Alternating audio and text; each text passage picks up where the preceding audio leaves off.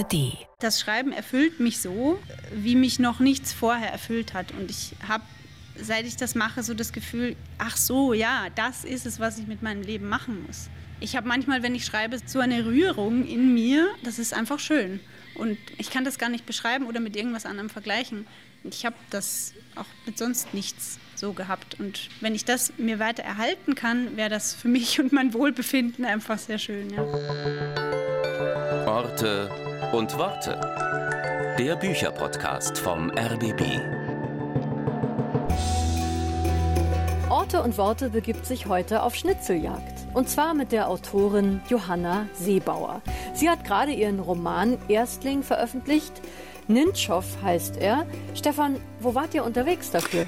Ja, wir schauen ja immer, dass wir mit den Autoren, Autorinnen an Orte gehen, die entweder im Buch selbst eine Rolle spielen oder für das Schreiben oder eben ganz persönlich für die Autoren eine Bedeutung haben. Und Johanna Seebauer lebt zwar schon einige Jahre in Hamburg, ist in Wien geboren, aber sie ist vor allem im Burgenland aufgewachsen. Ihr Roman spielt auch im Burgenland und da ist auch dieses fiktive Ninschhof verortet und so lag es dann nahe, dass wir im Grenzgebiet zu Ungarn unterwegs waren. Und worum geht es in dem Buch? Ja, es geht um ein Dorf im Grenzgebiet Österreich-Ungarn und einige dort finden, es sollte gleichsam von der Landkarte verschwinden, denn alles von außen ist böse, bringt Steuern, Autoritäten, Bürgermeisterpflichten und ähnliche Unbill mehr. Und so tilgen sie dann die Spuren im Internet, in den Archiven, schrauben Straßenschilder ab, damit dieser Ort Ninschhof eine ungarisch-deutsche Verballhornung ist das. Es bedeutet nämlich einfach nirgend Hof. Weder von Wienern noch von Radfahrern in leuchtstiftfarbenem Outfit entdeckt wird. Nur da ist eben auch diese Dokumentarfilmerin aus Wien, die Bekannte, die in den Ort gezogen ist mit ihrem italienischen Mann, der sogenannte Irrziegen züchtet, eine Rasse, die es im richtigen Leben auch nicht gibt und der eben die erste Geburt eines Zickleins per Videostream in die große weite Welt übertragen will. Das Dorf ist also gleichsam die Antithese zur Internetdauerpräsenz und der Roman eine Auseinandersetzung auch mit dem Leben auf dem Land und der Invasion aus der Großstadt. Ja, ich bin gespannt auf eure Schnitzeljagd. Stefan Oschwart und Johanna Seebauer auf der Suche nach Ninschhof. Wollen wir mal versuchen, Ninschhof einzugeben? Ja, mach mal, mach mal. Das habe ich noch nie versucht tatsächlich. N-I-N-C-S. Richtig. Hof. Suche läuft. Keine Adresse gefunden. Welch Wunder. Tatsächlich gibt es ja im Buch auch eine Szene, wo eine Person Ninschhof ins Navi eingibt und daran scheitert. Genau. Wo fahren wir denn jetzt hin? Ja, wir fahren in die Gegend von Ninschhof. Wir suchen Ninschhof sozusagen. Also wir fahren in den Seewinkel. Okay. In den burgenländischen Seewinkel, wahrscheinlich zum Einserkanal war der Plan, der ja Okay. die Grenze zu Ungarn darstellt. Das ist ein künstlich angelegter Abfluss des Neusiedler Sees. Und der Neusiedler See ist ein Steppensee und hat keinen Abfluss und der wurde gebaut Anfang des 20. Jahrhunderts, um eine riesige Sumpflandschaft im Südosten des Neusiedler Sees trocken zu legen. Und der Einserkanal, ja, das ist heute so ein ganz langsames Rinnsal, das den Neusiedler See eigentlich auch mit dem Schwarzen Meer verbindet. Du bist ja in Wien eigentlich geboren ne? und dann ins Burgenland versetzt worden. Ja, so kann man es sagen. Also ich bin geboren in Wien und als ich so vier, fünf war, haben meine Eltern dann nach einem Haus am Land gesucht und sind dann fündig geworden in einer kleinen Gemeinde im Mittelburgenland. Und da bin ich aufgewachsen, bin da in die Schule gegangen und bis ich 18 war, habe ich da gelebt. Ja. Du beschreibst ja in deinem Buch auch sozusagen die Wiener, die dann einfallen, also diese Horden von draußen. Wie ist dir das eigentlich damals gegangen, als du als Wienerin ins Burgenland kamst? Haben die dich schräg angeschaut, gemobbt? Nein, gar nicht. Also es ist ja sehr üblich, da wo ich herkomme, dass man dann zum Studieren nach Wien geht oder zum Arbeiten. Es gibt auch sehr viele Pendler. Und da, wo ich aufgewachsen bin, das ist jetzt auch nicht so eine Tourismusregion wie die Region hier um den See, wo wirklich viele Radfahrer unterwegs sind. Und die empfängt man hier, glaube ich, auch eigentlich freundlicher, als die Leute es in Ninschhof machen, weil die Region einfach mittlerweile sehr davon profitiert, dass so viele Gäste kommen. Die beschreibst du auch sehr witzig, finde ich. Diese neonfarbenen, also Leuchtstiftfarben Klamotten, die natürlich viel zu eng sind.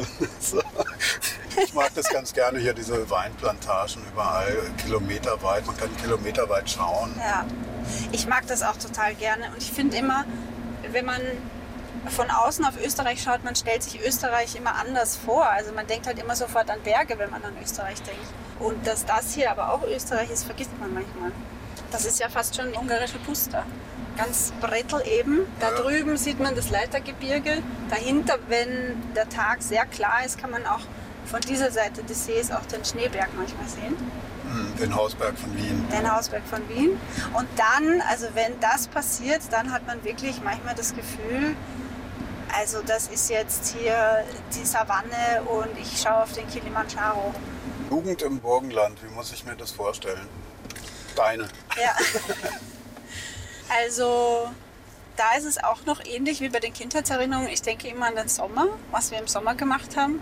Also mehrmals im Monat auf jeden Fall war da irgendwas. Rockfestivals, Reggae-Festivals, elektronische Musik, es gab alles. Und so haben wir dann uns den Sommer vertrieben und zwischendurch auf irgendwelchen Wiesen sitzen und trinken und selber ein bisschen Musik machen und wir haben auch selber dann angefangen, Veranstaltungen zu organisieren, kleine Konzerte, Sportveranstaltungen so. Also ich habe das Gefühl, dass dadurch, dass das Angebot, es war schon da, aber es war wahrscheinlich nicht so vielfältig wie in der Stadt.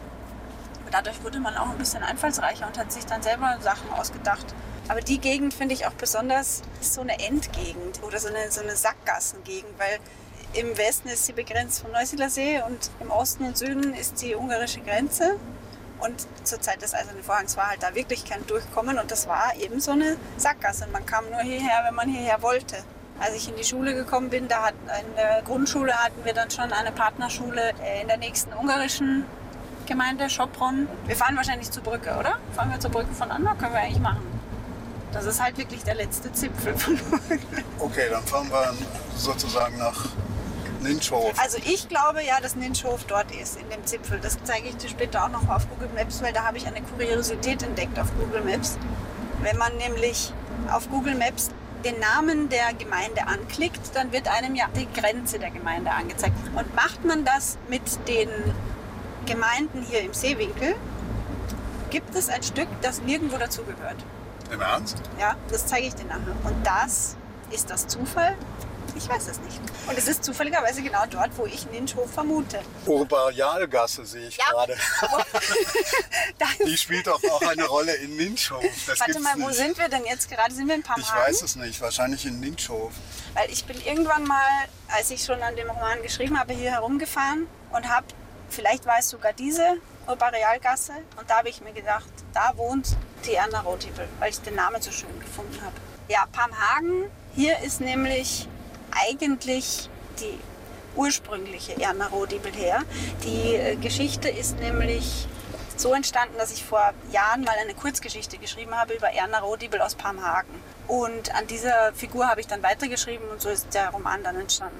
Und das mit Ninchow und dem Vergessen und das kam dann eigentlich alles viel später. Ja. Aber auch da wieder, die Figur war sozusagen die treibende Kraft und hat mich durch die Geschichte geführt.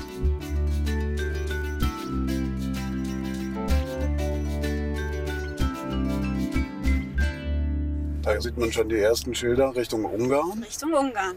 Glaub, Also fahren wir ja, Richtung fahren wir Ungarn, oder? Ungarn. Ja, so fahren wir. Dann kommen wir bestimmt zum Einserkanal auf jeden Fall. Weil du sagst, du hast mit einer Kurzgeschichte angefangen. Es gab ja schon mal eine Fassung des Romans. Die hat ja auch einen Preis gekriegt hier Mhm. Genau, in Burgenland. Hat die sich sehr verändert? Ja. Also die Szene ist jetzt auch noch in dem jetzigen Roman drin. Also, aber ich glaube, warte mal, das war 2019, habe ich den Burgenländischen Literaturpreis bekommen. Da war auf jeden Fall die Idee mit dem Verschwinden, dem Oblivismus überhaupt noch nicht da. Also da wusste ich noch gar nicht, wo die Reise hingeht. Ja. Wie bist du darauf gekommen? Also ich habe ungefähr ein Jahr lang schon geschrieben gehabt und da hatte ich schon so die Idee, ich wollte einen burgenländischen Ort haben, in dem so eine Art politische Bewegung entsteht. Weil ich das, oh, wir sind schon an der Grenze, oder? Ja, sieht so aus. Fahren wir rüber, oder? Fahr mal rüber, ja. Mal schauen, wo wir dann hinkommen. Okay, jetzt sind wir also hier an der Grenze Richtung Ungarn. Hier ist der Einserkanal. Das ist der Einserkanal. Richtig. Schilf bewachsen. Da vorne der alte Grenzposten. Ja. Ich erzähle jetzt nochmal, wie ich auf die Idee gekommen bin mit dem Oblivismus. Also ich wollte, dass in einer kleinen burgenländischen Gemeinde sowas wie eine politische Bewegung entsteht, weil ich schon lange das total witzig fand, die Vorstellung, dass im Burgenland, in diesem wirklich äh, verschlafenen Landstrich sowas passiert wie eine kleine Revolution. Und dann habe ich mir gedacht, eigentlich wollen die Bewohner von Linchow wahrscheinlich einfach nur in Ruhe gelassen werden. Die wollen einfach vergessen werden. Und dann habe ich mir gedacht, das passt. Das passt perfekt so. Also die wollen keine laute Revolution, das wäre doch viel zu anstrengend. Wir wollen einfach nur verschwinden. Ja, damit äh, setzen Sie einen ziemlichen Kontrapunkt in der heutigen Welt. Ne?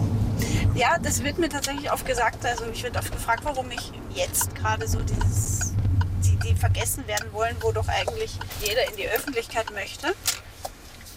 Weil heutzutage alles so verfügbar ist, weil alles so laut und so schnell ist und wir sind ständig irgendwelchen Stimuli ausgesetzt. Sobald wir aufwachen und zum Handy greifen, sind wir schon in der Welt und alles prasselt auf uns ein. Und in letzter Zeit waren es halt auch so ihre Nachrichten. Ne? Wir haben eine Pandemie hinter uns, wir haben jetzt Krieg in Europa, über allem schwebt der Klimawandel, dann diese ganzen politischen Irrwitzigkeiten, die niemand für möglich gehalten hätte vor ein paar Jahren. Trump, Brexit und so weiter und die ganzen österreichischen innenpolitischen Spektakel. Da ist es nicht so weit hergeholt, dass man sich denkt, wisst ihr was, vergesst es nicht. Genau. Vogelstrauß, Decke über dem Kopf. Genau, ja. Weißt du übrigens, dass das Cover des Buches ein Ungar designt hat? Nein. Aus Budapest, ja. Das war total witzig, weil die Grafikerinnen, mit denen der Verlag zusammenarbeitet, die haben sich auf die Suche gemacht nach Illustrationen für das Cover und haben dann eine Illustration entdeckt, auf der eine Stadt zu sehen war, die hinter eben so Gras verschwindet. Und dann haben sie gedacht, sowas brauchen wir eigentlich genau das, aber halt mit einem Dorf.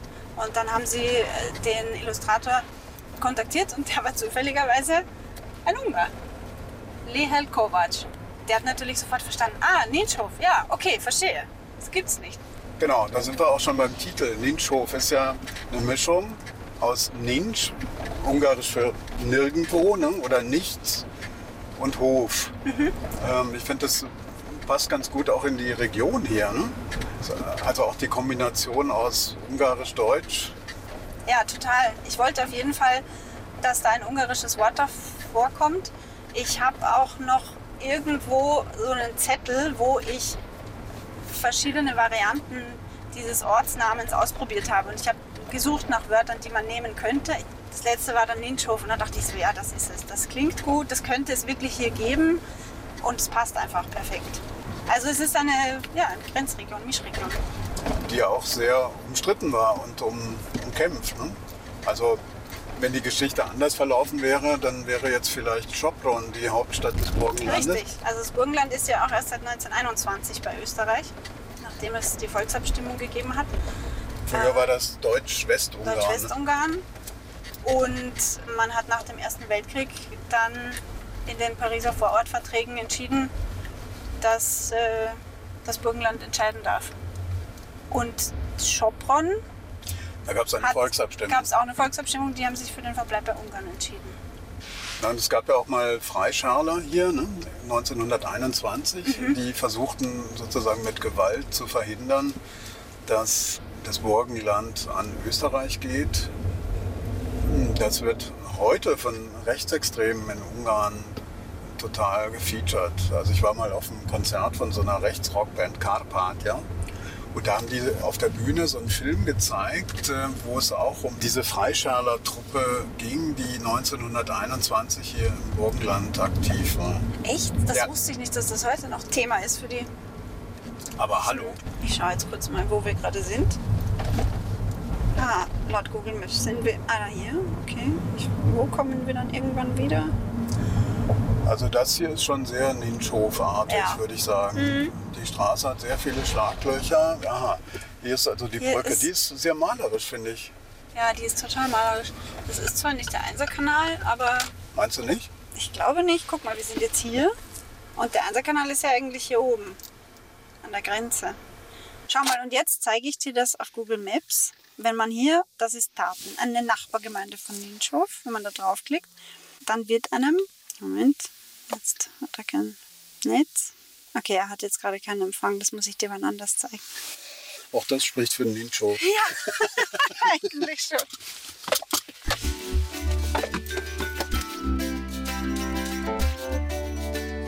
Ah, hier ist schon wieder eine Grenze. Nee, oder? Doch? Magyarország, jetzt sind wir schon wieder in Ungarn.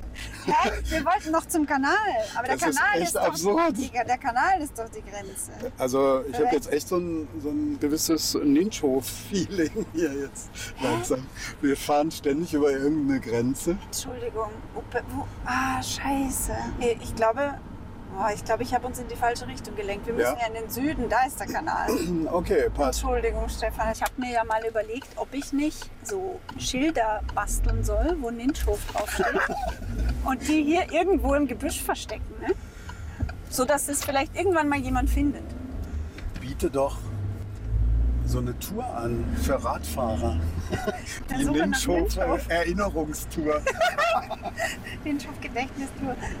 Republik Österreich. Wie oft äh, sind wir jetzt über die Grenze? Viermal über die Grenze. Viermal? Also, ja. Soll ich da auch mal Ninschhof eingeben bei Google Maps? Versuch doch mal. Ninschhof. Restaurants in der Nähe. Nindorfer Hof. Nee, das ist nicht richtig. Oh Gott. Brücke von Andau, Fluchtstraße, Ah, ja. da steht es ja schon.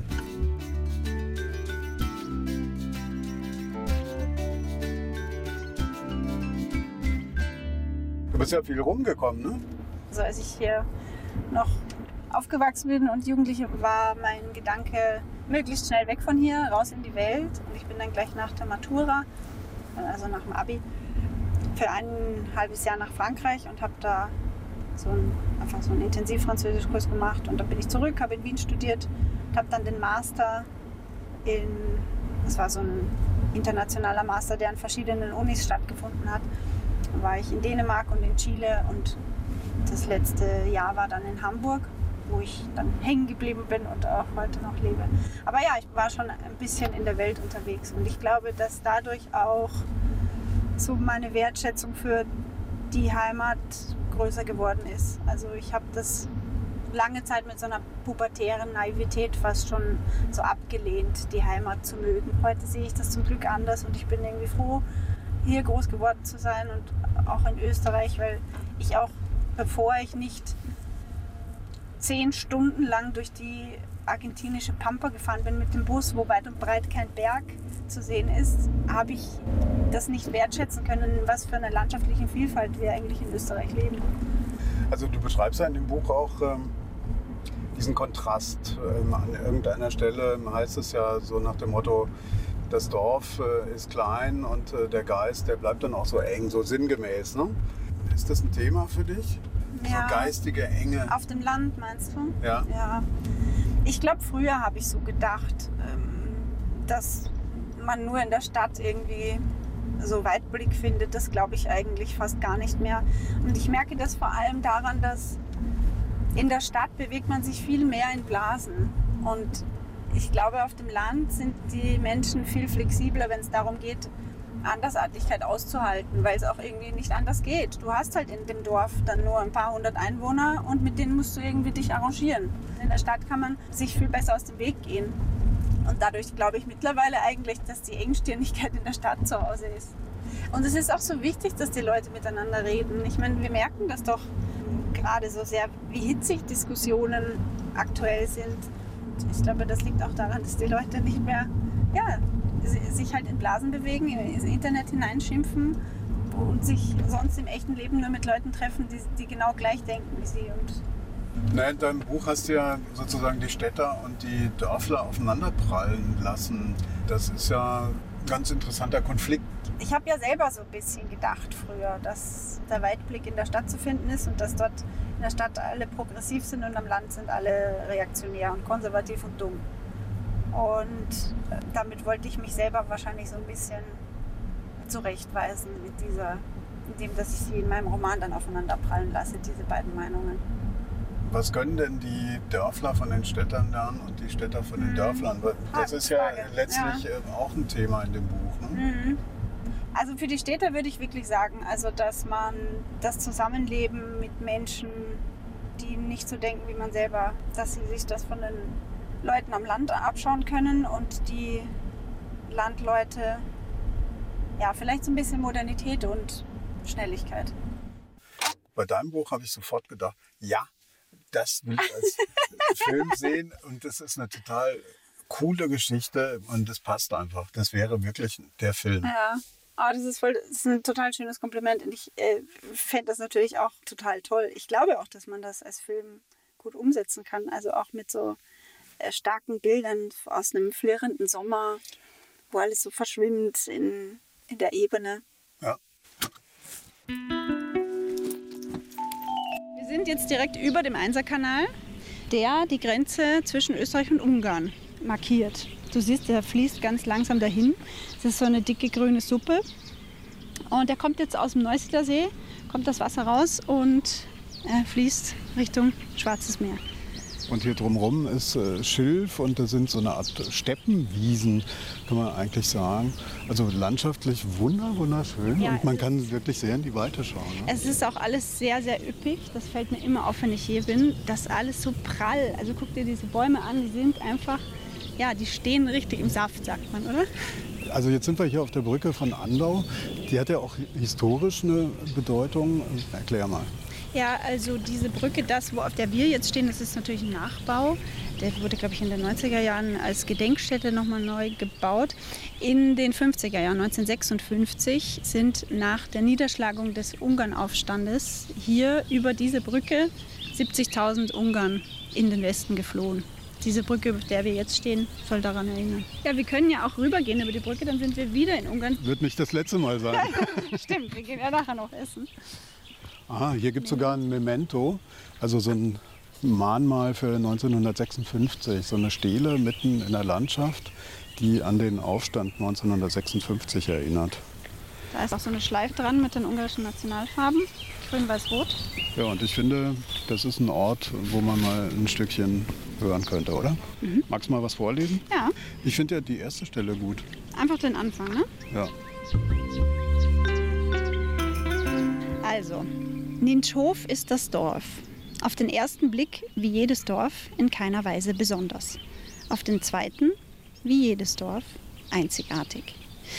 Dort, wo man heute das östliche Ende von Österreich findet, wo man die Reste der Alpen nur an sehr klaren Tagen in der Ferne sehen kann, wie sie sich aufrichten ein letztes Mal, wo sonst keine Erhebung den Blick stört, wo der Horizont weit ist und die Sehnsüchte groß sind, dort unweit des Neusiedler Sees, einer salzigen graubraunen Lacke direkt neben dem Einserkanal, einem trägen Rinnsal, das die Grenze zu Ungarn markiert, duckt sich Ninchhof mitten hinein ins Schilf. Ein paar Gassen, ein paar Häuser, Weingärten, Gurkenäcker und rundherum viel nichts. Ja, eigentlich wie hier. Es ist hier rundherum viel nichts, aber es ist trotzdem irgendwie gerade deshalb ein Ort, an dem man sich gerne aufhält.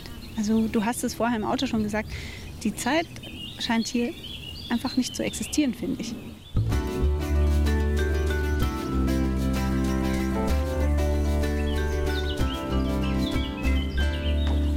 Wir empfehlen uns ja auch immer so ein paar Bücher. Was wäre deine Empfehlung für mich, außer deinem Buch natürlich? Ich empfehle dir das Buch einer Hamburger Autorenkollegin, ihr Romandebüt auch. Sie heißt Magdalena Seiger und hat das Buch Was ihr nicht seht geschrieben.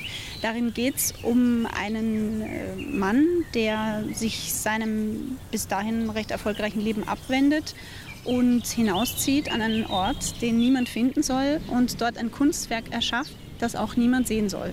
Das heißt, es hat auch ein bisschen was Oblivistisches. Das kann man vielleicht dazu als Parallele sehen. Und was mir in diesem Buch so besonders gut gefällt, ist einfach äh, die Sprache von Magdalena Seiger. Sie hat so eine unglaublich präzise Art, Dinge zu beschreiben, wo du dir als Leserin, als Leserin, die selbst auch schreibt, immer denkst, wow, da hat es mir jetzt die Schuhe ausgezogen. Also, also sie schreibt sehr poetisch, aber auch mit so einer Leichtigkeit, wo man nie das Gefühl hat, das ist jetzt so hingebogen oder konstruiert. Ist ein Genuss. Sehr schön. Für meine Empfehlung, da muss ich jetzt mal auf meinen Spickzettel gucken. Äh, Warum? Weil ich nämlich ein Zitat hier mir aufgeschrieben habe. Das fand ich interessant. Das Zitat ist diesem Buch vorangestellt. Für mich verwirklicht sich das Schöne in der grotesken Betrachtung der Welt. Und das Groteske, das ist ja auch in Ninschhofen Thema. Das Buch, das ich dir ans Herz legen würde, ist gerade jetzt vor kurzem erschienen. Natürlich von einem Ungarn, Istvan Örkény. Sagt er dir was? Nee. Istvan Örkin war Dramatiker, Romancier, stammte aus einer jüdischen Familie in Budapest. Sein Vater war Apotheker, hat natürlich Krieg erlebt, äh, war im Arbeitslager, in sowjetischer Gefangenschaft. Darüber hat er auch geschrieben. Aber berühmt geworden ist er durch seine sogenannten Minutennovellen. Eine dreht sich zum Beispiel um zwei Reiskörner, die mit dem Postboten diskutieren. Und zwar über Individualität, weil der Postbote sie verwechselt hat. Herrlich. Das klingt, als wäre es nach meinem Geschmack. Oder äh, weil du ja auch so von Rebellion und so weiter vorhin gesprochen hast. Eine Geschichte dreht sich um die Wurmfamilie, die in einer Nuss lebt. Und die jugendlichen Söhne, vor allem der eine, ist so ein bisschen feurig und der will eben raus aus dieser Nuss. Das Buch heißt auch Die Rebellion in der Nussschale. Ah, wie herrlich. Ich glaube, du könntest Spaß damit haben. Und das heißt, noch, sag nochmal, ne? Ja, Moment, äh, Die Rebellion in der Nussschale. Ist erschienen bei Danube Books, ein kleiner Verlag in mhm. Ulm. Weil es ein Lesebuch ist, hat man sowohl ein paar Minuten-Novellen, wo man so eine Idee kriegt, aha, so schreibt er, aber ja. auch die Briefe sind sehr schön an die Schriftstellerkollegen und auch was er über sein eigenes Schreiben äh, so erzählt in den Interviews, eben wie er das Groteske sieht und warum diese Minutennovellen, diese kleine Form, ja, ist, ist ja nicht immer der Roman. Ja, das klingt total toll. Ich stelle mir in letzter Zeit auch öfter die Frage, warum der Begriff Novelle eigentlich so verschwunden ist und niemand mehr Novellen schreibt. Und man sich aber auch manchmal fragt, bei so ganz kurzen Romanen, warum steht da vorne Roman drauf? Und ja, ist doch eigentlich eine Novelle. Vielleicht schreibe ich mal irgendwann ein.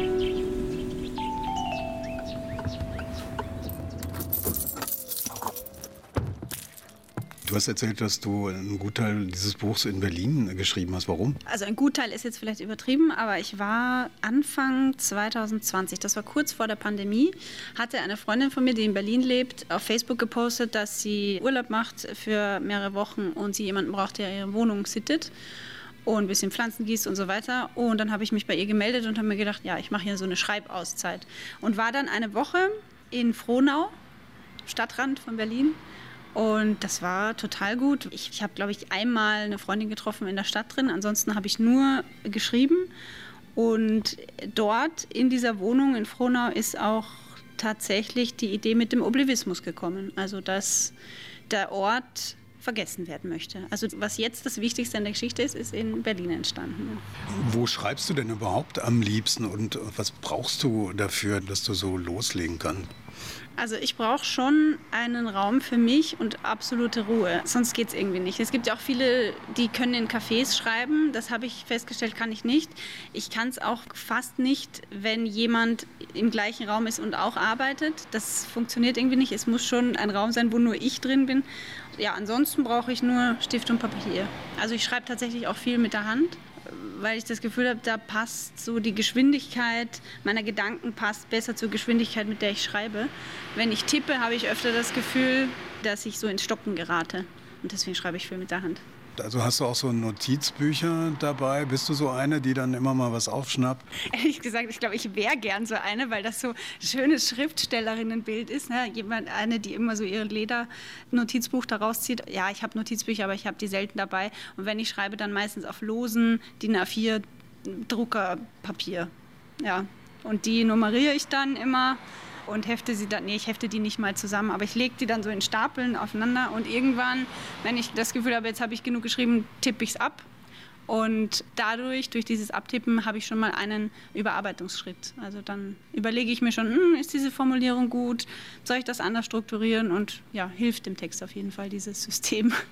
Auch Ninschhof ist ja entstanden sozusagen in mehreren Etappen. Magst du es nochmal nachvollziehen, wie das passiert ist und welche Rolle hatten dann auch andere in diesem Manuskript? Also angefangen habe ich mit der Figur der Erna Rodibel. Das war die erste Figur, die ich hatte. An der habe ich so bestimmt ein halbes Jahr geschrieben. Da ging es um ihr Leben im Dorf, was sie so macht. Und vieles davon ist jetzt gar nicht mehr in der Geschichte. Aber das war wahrscheinlich wichtig, um so ein bisschen so abzutasten, wohin die Reise geht. Und dann habe ich 2019, wie sagt man, so eine Schreibresidenz gemacht in Italien. Und in Italien sind dann die Städter dazugekommen. Also die Isa Bachgasser und ihr Mann, der Silvano Mezzaroni, der wahrscheinlich nicht auf Zufall Italiener ist, sondern dadurch beeinflusst war, dass ich gerade in Italien war, als ich das geschrieben habe. Und das war auch eine ganz interessante Erfahrung, weil ich, als diese Figuren gekommen sind, und die sind wirklich irgendwie zu mir gekommen, ich weiß nicht wie, das war eine ganz interessante Erfahrung, weil ich da tagelang total aufgeregt war. Es war so, ich bin da abends ins Bett gegangen und habe nur an die gedacht und bin aufgewacht und habe nur an die gedacht. Und in dieser Italienzeit, da habe ich halt auch einfach nichts anderes zu tun gehabt, als zu schreiben. Und das war so, als wäre ich verliebt ein bisschen. Also so in das Gefühl, wie wenn man verliebt ist, wenn man nur die ganze Zeit an diese eine Person denkt. So war das mit diesen Figuren. Also ganz verrückt. Und so ist es vielleicht auch ein bisschen, ne? wenn man verliebt ist und wenn man schreibt, dann ist man einfach ein bisschen verrückt im Kopf gerade. Ja, dann habe ich eben diese Figuren gehabt und ein Jahr später kam das mit dem Oblivismus. Dann hatte ich schon diesen Konflikt, also die Nguyen Schofer gegen die Städter ja, habe dann so weitergeschrieben. Es gab ja dann eine erste Fassung und äh, dann gab es nochmal eine zweite Fassung und du hattest auch einen Literaturagenten, steht zumindest im Buch hinten drin. Welche Rolle spielte der? Der Agent, der kam ganz zum Schluss eigentlich erst dazu. Also da war das Manuskript schon fast fertig. Ich hatte, bevor der Agent dazu kam, schon, ich glaube, fünf Versionen von Ninschhof gehabt. Also ich hatte das schon fünfmal überarbeitet. Ich habe es ja so geschrieben, dass ich zu Beginn die Erna Rodibel und Isa Bachgasser, das waren zwei getrennte Word-Dokumente, die ich dann erst zusammenfügen musste. Das war auch, ich weiß nicht, ob ich das beim nächsten Buch auch nochmal so machen werde, aber es war auf jeden Fall eine große Puzzlearbeit. Aber als mein Agent dazu kam, der war das dann schon alles fertig. Er hat mir dann sozusagen den Schlussfeinschliff, da hat er mich dann unterstützt und ja, hat mir vor allem geholfen, ja, dann Verlage zu finden. Und ich glaube, wofür schon wichtig war, ist das letzte Stück Leserfreundlichkeit noch hineinzubringen, weil viele Dinge sieht man dann als Autor selbst nicht mehr. Und bei mir war es dann der Fall, dass an manchen Stellen so ein bisschen Tempo gefehlt hat und ich aber nicht gewusst habe, wie kann ich die Geschichte da jetzt ein bisschen fester zurren, dass es schneller geht. Und da hat mir der Agent dann ein paar gute Tipps gegeben und ja, es ist dann recht schnell dann fertig geworden. Es ist ja dein erster Roman und eigentlich machst du ja im Broterwerb was ganz anderes. Passt das zusammen? Also so Brot, Beruf und Schreiben, weil du sagst, du, du, musst alleine sein, du brauchst den Rückzug? Ich glaube ja. Also es tut mir gut, dass ich zwei Dinge tue, die nichts miteinander zu tun haben. Als meinen Brotjob mache ich Wissenschaftskommunikation. Ich arbeite in einem Forschungsinstitut und mache da Öffentlichkeitsarbeit da muss man natürlich sehr genau sein und man darf jetzt nicht mit Sprache so herumspinnen, wie man das in der Literatur macht. Und ich glaube, genau diese Mischung ist genau das Richtige für mich. Ich habe auch mir das so eingerichtet, dass ich Teilzeit arbeite. Also ich habe dann freie Schreibtage, die ich dazu nutzen kann, um an Literatur zu arbeiten. Und bei mir war es auch nie so, dass ich sowas wie eine Schreibblockade hatte oder so. Ich habe halt dann zum Beispiel zwei Tage die Woche geschrieben, dann musste ich wieder ins Institut gehen und meinen Brotjob machen. Und während dieser drei Tage hatte ich dann schon wieder so viele Ideen, die ich dann an meinen Schreibtagen umsetzen konnte, dass es so nie ins Stocken geraten ist oder selten, sagen wir so.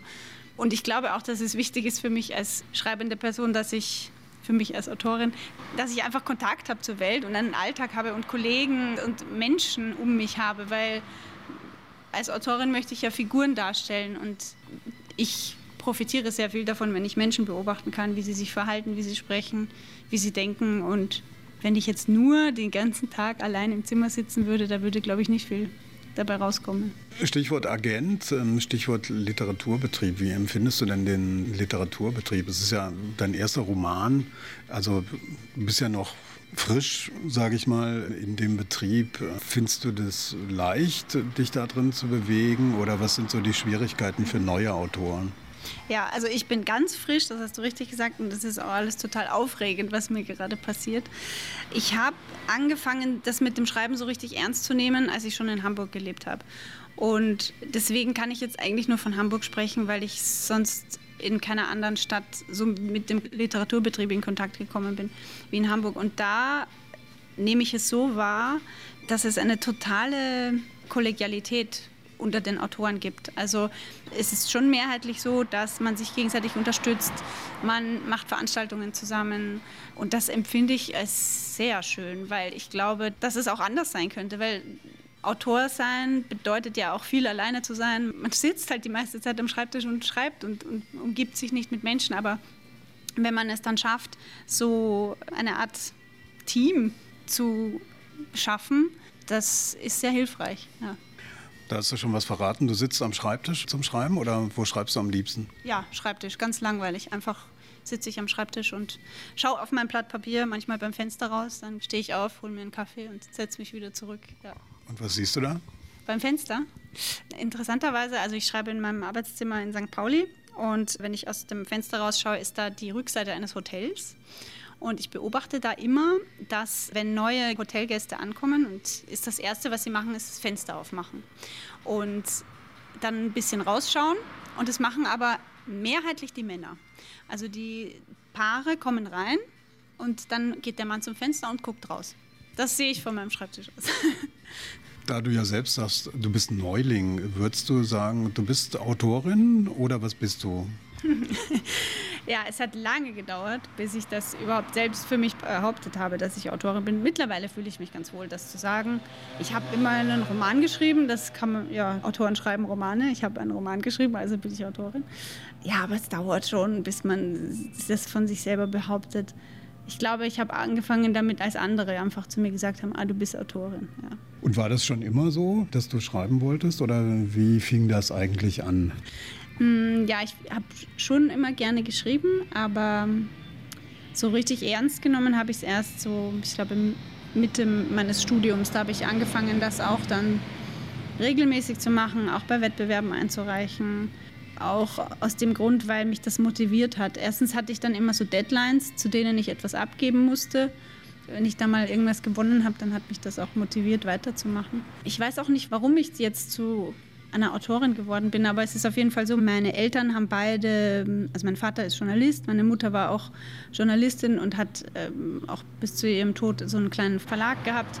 Das heißt, ich war immer umgeben von schreibenden Menschen, von Literatur und es war in meinem Heranwachsen auf jeden Fall immer eine Möglichkeit. Ich habe Menschen gesehen, die damit Geld verdienen und die das in ihrem Leben machen. Also deswegen ja, war das auf jeden Fall so eine legitime Option, mein Leben zu gestalten.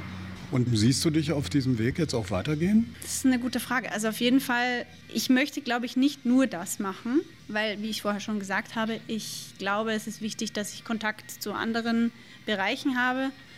Aber das Schreiben erfüllt mich so, wie mich noch nichts vorher erfüllt hat. Und ich habe, seit ich das mache, so das Gefühl, ach so, ja, das ist es, was ich mit meinem Leben machen muss.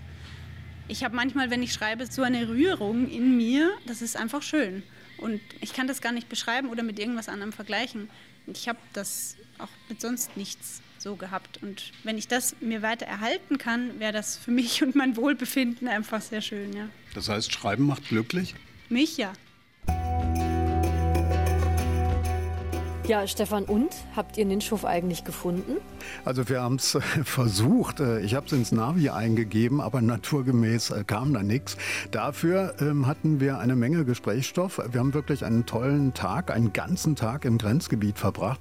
Mal waren wir in Österreich, mal in Ungarn. Das passierte so ganz automatisch. Wir waren auch am Einser-Kanal. Das ist sehr idyllisch äh, dort. Das ist so ein Steppengebiet mit ganz toller Natur und wir waren auch an der Brücke von Andau. Dort sind 1956 nach dem Ungarnaufstand äh, mehrere 10.000 Ungarn nach Österreich geflohen. Mein Vater übrigens nicht, der kam an einer anderen Stelle rüber. Ja, so weit ist Orte und Worte heute gereist. Aber für wen ist dieses Buch? Ich würde sagen, für jeden. Ninschhof ist ein großer, klug komponierter Lesespaß. Das muss man wirklich sagen. Grotesk, aber eben auch mit Tiefgang. Es geht um Freiheit, um das Erinnern und auch Vergessen werden, um erzählte Wirklichkeit versus wirkliche Wirklichkeit und um einen Kontrapunkt zum urbanen, hippen, internetaffinen Leben und aufs Land ziehen. Das ist ja gerade en vogue. Auch Wiener fahren da oft hin ins Burgenland. Aus Ungarn kommen die Leute zum Arbeiten ins Burgenland und am früheren Eisernen Vorhang. Da ist ja ein europäischer Radweg entstanden. Das ist wirklich auch eine schöne Gegend zum Radfahren. Auch Vogelkundler kommen da auf ihre Kosten. Man kann gut essen, gut trinken. Das ist auch eine Weingegend und das Burgenland ist auch eine echte Multikulti-Region. Hier leben Minderheiten, Ungarn, Kroaten, Roma. Und Johanna Seebauer nimmt uns mit in diese Region, in der sie groß geworden ist. Und ich möchte diesen Roman unbedingt verfilmt sehen. Am besten mit äh, Nikolas Ovtcharek in der Rolle des Bürgermeisters von Ninchow und Manuel Rubey in der Rolle des Irrziegenzüchters. Ja, ich bin gespannt. Auf jeden Fall hat es diese Region jetzt auf die literarische Landkarte der Gegenwartsliteratur geschafft. Das Buch Ninschow ist im Dumont Verlag erschienen, hat 368 Seiten. Es kostet 23 Euro. Und auch wenn man Ninschow nicht findet, uns, unseren Podcast Orte und Worte, den findet man und zwar in der ARD Audiothek und bei Apple Podcasts. Kommentiert gerne dort, abonniert uns, gebt uns gerne dort Bewertungen. Am besten Daumen Daumen hoch. Und in der Audiothek, da findet ihr auch Literatur im Gespräch von den Kolleginnen und Kollegen des SR. Da schicken Autorinnen und Autoren auch schon mal Audiopostkarten. Wir sagen erstmal Tschüss für heute. Ich bin Anne-Dore Krohn. Und ich bin Stefan Oschat. Ciao. Orte und Worte. Der Bücherpodcast vom RBB. Redaktion Stefan Oschwart. Sounddesign Robin Rudolph. Eine Produktion von RBB Kultur und RBB 24 Inforadio.